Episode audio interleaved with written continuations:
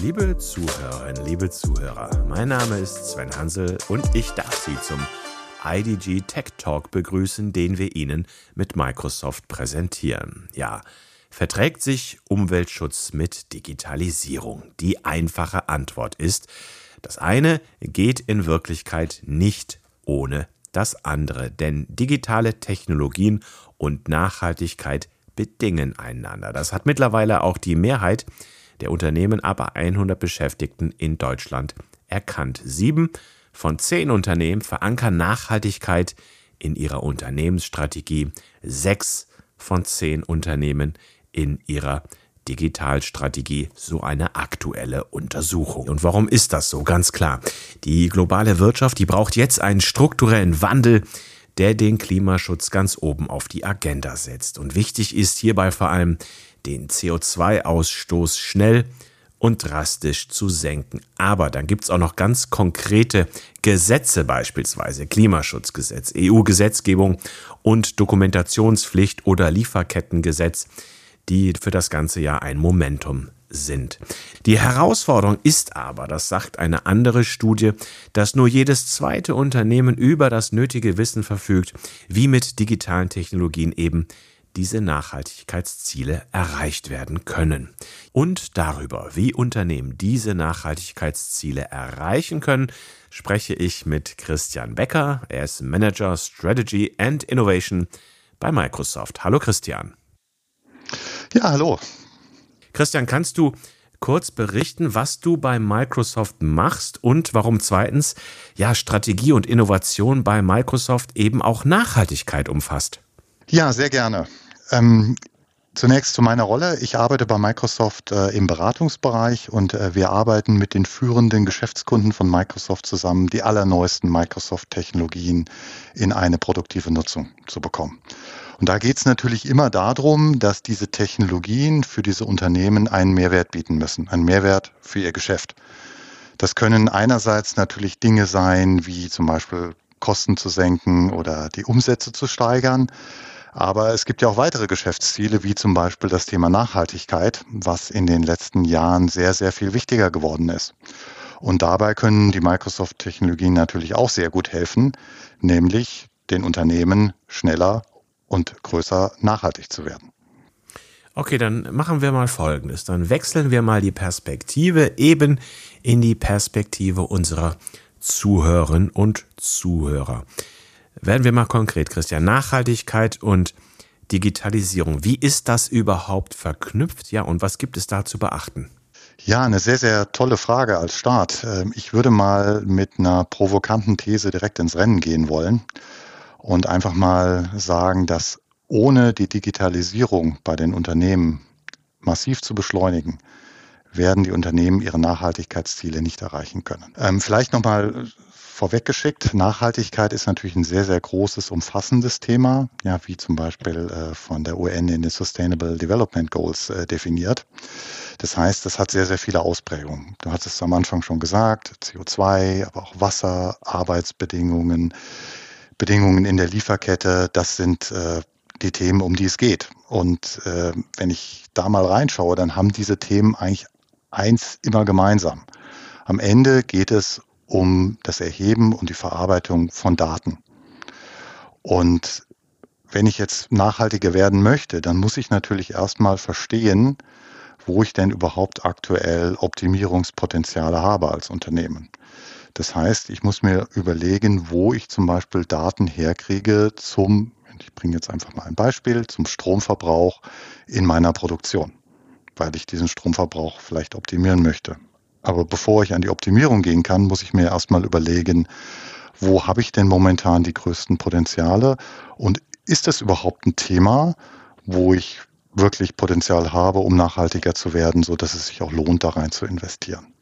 Ich möchte deine Anfangsthese, Christian, nochmal kurz aufgreifen. Ohne die Digitalisierung zu beschleunigen, gibt es keine Nachhaltigkeit, hast du gesagt. Das heißt, wenn ich auf herkömmlichem Wege, jetzt mal im Umkehrschluss, versuche, nachhaltiger zu werden, dann stoße ich da sehr schnell an Grenzen, richtig? Ganz genau. Und das liegt aus meiner Sicht einfach daran, ja, weil wie erwähnt, bei Nachhaltigkeit geht es letztlich um Daten. Das heißt, ich muss mir erstmal Daten besorgen, um zu verstehen, wo ich Potenziale habe. So, wenn ich die Daten zugänglich gemacht habe, dann ist die typische nächste Frage, die dann kommt, was passiert hier eigentlich mit meinen, mit meinen Daten und was passiert mit dem Thema Nachhaltigkeit? Das heißt, ich möchte diese Daten auswerten, ich möchte Analysen darauf fahren. So, und wenn ich verstanden habe, wo ich zum Beispiel viel Strom in meiner Fabrik verbrauche, dann ist die typische nächste Frage, die dann kommt, dass ich wissen will, warum ich diesen Strom verbrauche.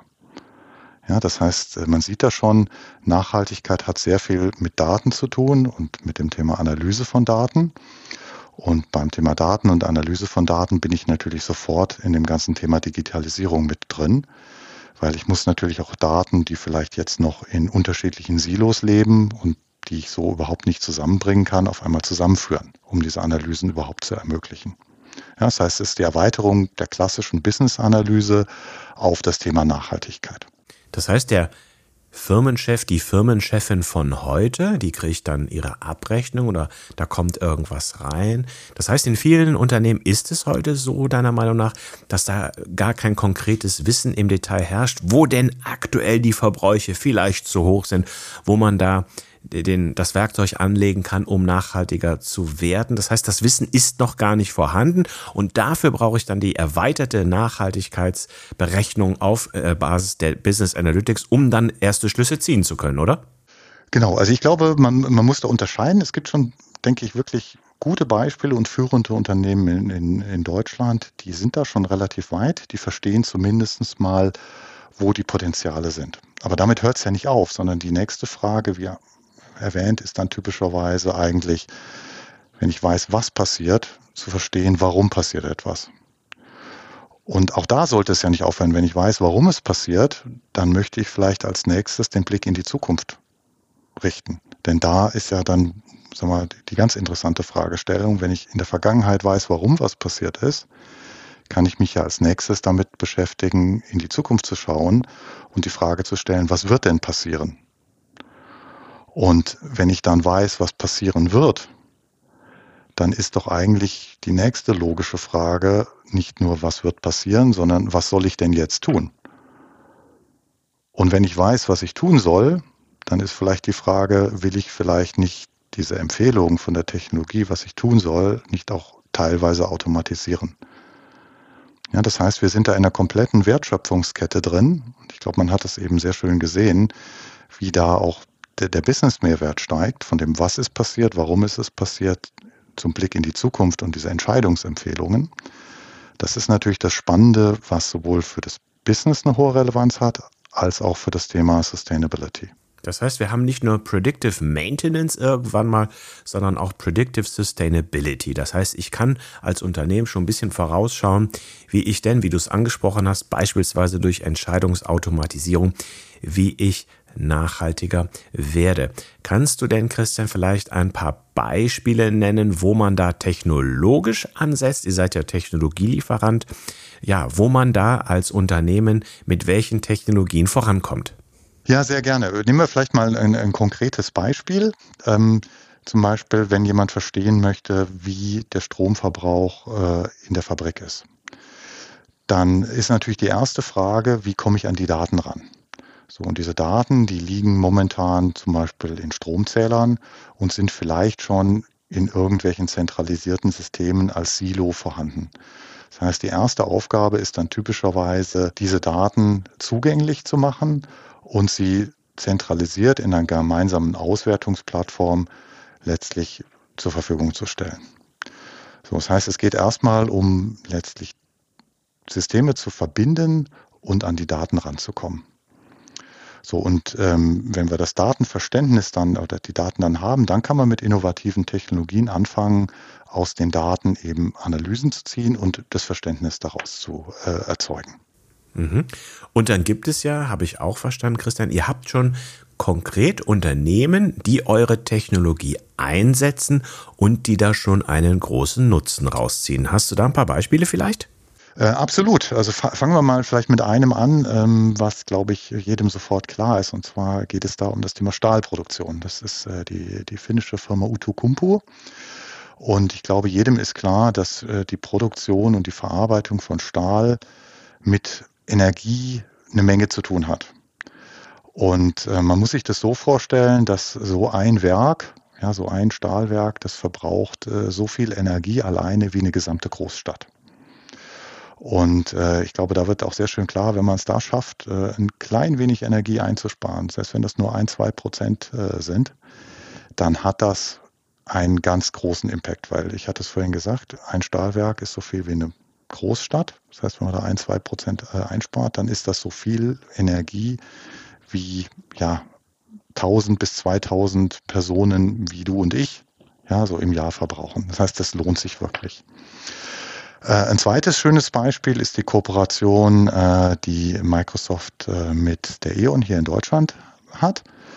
Ähm, da geht es darum, letztlich, wie kann man Kunden ja fördern, Solarenergie besser zu nutzen. Und bei Solarenergie ist natürlich immer besonders wichtig ähm, zu wissen, wo ist es denn besonders effizient im Strommix äh, letztlich Solaranlagen aufzustellen. Und ich könnte mir vorstellen, dass jeder sich schon mal gefragt hat, äh, wie das denn wäre in dem eigenen Haus, wo man wohnt. Würde es sich da lohnen, ja, von Neigung und von der Ausrichtung, ähm, würde es sich lohnen, Solarzellen auf dem Dach zu montieren? Wie viel kann ich da denn überhaupt drauf montieren? Weil ich habe ja typischerweise auch Dinge wie vielleicht Dachgauben oder Dachfenster oder Schornsteine, wo ich keine Solarzellen montieren kann. Und genau das äh, tun wir da mit der E.ON zusammen, dass man eben automatisiert mit Machine Learning eben den Hausbesitzern Empfehlungen gibt, wo es sich lohnt und wie stark sich das lohnt, letztlich auf dem eigenen Dach oder im eigenen, ähm, äh, auf dem eigenen Gelände Solarzellen zu, äh, ja, zu installieren. Drittes Beispiel, ja, auch nochmal was ganz anderes, äh, ist äh, die Zusammenarbeit, die Microsoft mit der Firma Ecolab hat. Ähm, Ecolab ist ein weltweit führender Anbieter von ja, Wasser- und Hygiene und auch Energietechnologien. Und da arbeiten wir zum Beispiel äh, mit äh, einem großen Automobilzulieferer in Deutschland zusammen, wo es darum geht, eben das Wasser, was in der Produktion von Automobilteilen gebraucht wird, zum Beispiel zum Säubern oder auch von, zum Kühlen von, äh, von Teilen nach der Produktion, das besser zu recyceln und dadurch eben weniger Abwasser zu produzieren. Ja, auch das ist ein schönes Beispiel, wie man mit Daten letztlich Nachhaltigkeit enabled. Das ist ein wichtiger Punkt, Christian, den du anführst. Ein Stahlwerk, so viel Strom wie eine gesamte Stadt. Ich glaube, das ist auch nicht allen Zuhörerinnen und Zuhörern bewusst, mir selbst auch nicht, muss ich ja gestehen. Dann sieht man mal, welche Dimensionen das hat. Äh, das Beispiel Wassermanagement hatten wir im Vorgespräch schon mal uns drüber unterhalten da weiß ich auch, dass da diese berühmte KI, die ja momentan in aller Munde ist, das heißt, die ganz neuen Technologien sind da auch am Start. Kannst du mal ausführen vielleicht, wie da konkret, das ist vielleicht nicht für jeden greifbar oder jede Zuhörerin, wie da ganz konkret künstliche Intelligenz, ja, wie diese Intelligenz auch helfen kann, nachhaltiger zu werden? Ja, sehr gerne. Ähm, ich versuche es mal möglichst äh, einfach und plastisch zu machen. Ich glaube, jedem ist bewusst, dass künstliche Intelligenz inzwischen in der Lage ist, ähm, auch gegen menschliche ja, Großmeister Spiele zu gewinnen. Ja, ich glaube, jeder kennt die Beispiele aus Schach oder Go, sind ja auch äh, groß durch die Presse gegangen. Und wir von Microsoft nutzen ähnliche Technologien, um letztlich in der Fabrik zum Beispiel Produktionsabläufe zu optimieren. Ja, stellen wir uns mal vor, in so einer Fabrik gibt es ganz, ganz viele ja, verschiedene Produktionsaufträge in so einer Stahlfabrik, um nochmal bei dem Beispiel zu bleiben. Und jetzt könnte man natürlich mal überlegen, kann ich diese Aufträge nicht irgendwie so intelligent umsortieren, dass ich insgesamt weniger Strom verbrauche oder dass ich vielleicht auch weniger Stromspitzen generiere, weil allein das ist schon ein Mehrwert für das Thema Nachhaltigkeit. Denn Stromspitzen bedeuten immer, dass es äh, nötig ist, zum Beispiel Gaskraftwerke anzufahren. Ja, und jetzt kann ich genauso wie eine KI letztlich Schachzüge errechnet und damit gegen den Großmeister gewinnt, kann ich die KI im industriellen Umfeld genauso nutzen, um Produktionsaufträge so umzusortieren, dass einerseits letztlich weniger Energie verbraucht wird, dass weniger Energiespitzen, Lastspitzen entstehen und dass trotzdem die Geschäftsziele, wie zum Beispiel das rechtzeitige äh, Liefern von entsprechenden Aufträgen an die Kunden, berücksichtigt wird. Das heißt, es ist genau das Gleiche, was man nutzen kann, um Schachspiele zu gewinnen, kann man auf der Microsoft-Plattform nutzen, um letztlich seine Produktion so zu optimieren, dass es einerseits gut fürs Portemonnaie ist, aber eben auch gut für die Nachhaltigkeit. Das ist ein gutes Beispiel. So werden wir alle Schachgroßmeister am, am Ende des Tages. Und ähm, Christian, ich weiß auch, das ist nicht allein auf Produktionsunternehmen beschränkt. Da gibt es branchenübergreifend Möglichkeiten und Prozesse nachhaltiger zu sein. Ja, absolut. Also nehmen wir mal das Beispiel äh, der Logistik. Ähm, ich weiß nicht, ob das jedem so bewusst ist, äh, dass in Deutschland weit über eine Milliarde E-Commerce Bestellungen im Jahr ausgeliefert werden. Das muss man sich mal überlegen. Eine Milliarde, über eine Milliarde. Und von dieser über eine Milliarde Bestellungen werden ungefähr ja, zwischen 15 und 20 Prozent werden tatsächlich wieder zurückgeschickt. Und ähm, ich weiß nicht, wer sich schon mal Gedanken gemacht hat von den Zuhörern, was eigentlich mit diesen ganzen Waren passiert, die da wieder zurückgeschickt werden. Ja, bei 15 bis 20 Prozent von einer Milliarde kann sich jeder ausrechnen. Das ist eine, ist eine Menge, eine Menge zurückgeschickter Sendungen. So, und diese vielen Millionen zurückgeschickter Sendungen, die müssen momentan, ja, entweder werden sie manuell wieder inspiziert und die zurückgeschickten Waren dann eben recycelt oder wieder verkauft oder verwertet.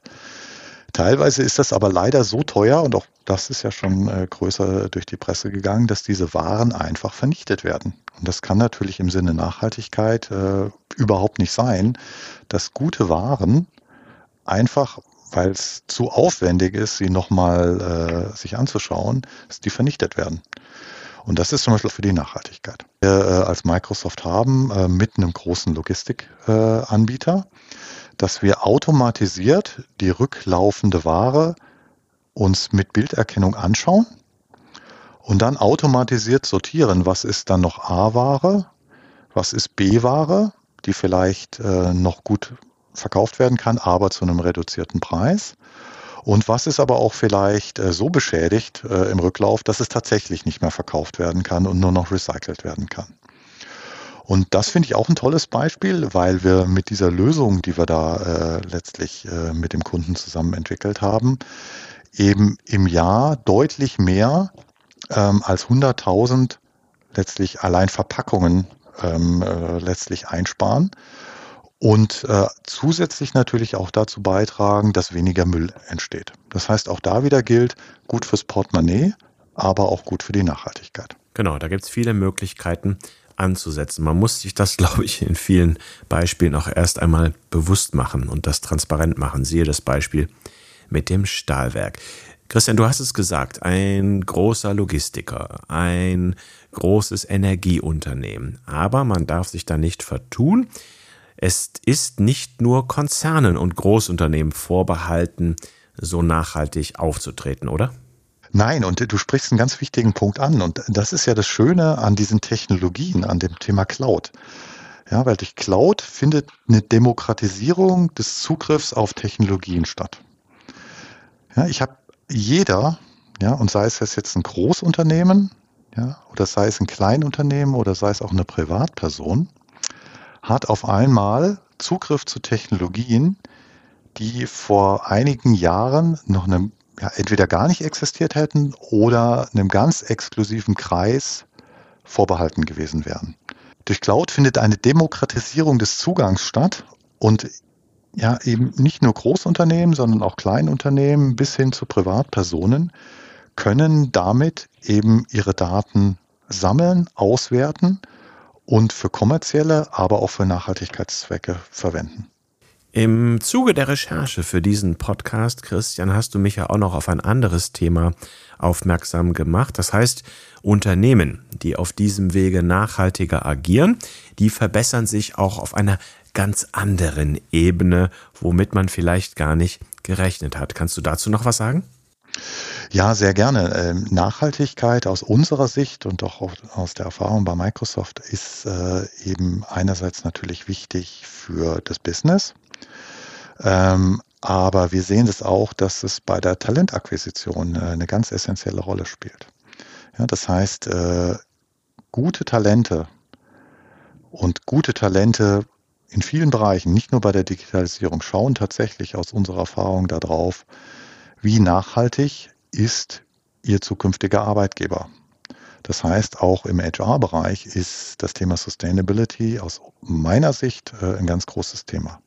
Wie ist denn da deine Erfahrung, wenn du mit Mitarbeiterinnen und Mitarbeitern sprichst, potenziell, die du einstellen möchtest? Wird das nachgefragt? Absolut. Also ich muss äh, das äh, selber sagen, dass mich das überrascht hat, wie viel Prozent der Mitarbeiter das tatsächlich, wenn ich äh, Vorstellungsgespräche für Microsoft führe, ähm, wie oft das nachgefragt wird. Also ich würde mal sagen, es ist mindestens bei der Hälfte, wenn nicht gar ein bisschen mehr, der Leute, die das aktiv ansprechen. Ja, also wenn ich eine typische Frage, die ich stelle, ist, äh, warum möchtest du gerne bei Microsoft arbeiten? Klar, eine ganz natürliche Frage. Und dann würde ich sagen, bei mehr als der Hälfte der Bewerber kommt das Thema Nachhaltigkeit und was Microsoft selber im Bereich Nachhaltigkeit tut als ein wichtiges Kriterium. Liebe Zuhörerinnen, liebe Zuhörer, Sie merken es ja, wenn man nachhaltig ist, dann kann man sich auch noch auf einer ganz anderen Ebene verbessern und sich da anders präsentieren. Ja, wir wissen jetzt, dass zwar nur jedes zweite Unternehmen, wie es die Studie gesagt hat, über das nötige Wissen verfügt, wie mit digitalen Technologien die Nachhaltigkeitsziele erreicht werden. Aber ich denke, Christian, dank dir haben wir ja da vielleicht die ein oder andere Lücke schließen können. Und ich nehme für mich heute mit, dass vor allem das Datenverständnis da wirklich essentiell ist. Und ganz wichtige zweite Botschaft, dass das nicht mit den Kosten verbunden ist, die nur Konzerne stemmen können, sondern durch die Demokratisierung der IT kann ich da auch als mittleres Unternehmen die Technologien der Zukunft nutzen. Christian, vielen Dank für deinen Besuch im Studio und Ihnen, liebe Zuhörerinnen, liebe Zuhörer, herzlichen Dank für Ihr Interesse an unseren Sendungen. Bleiben Sie uns gewogen.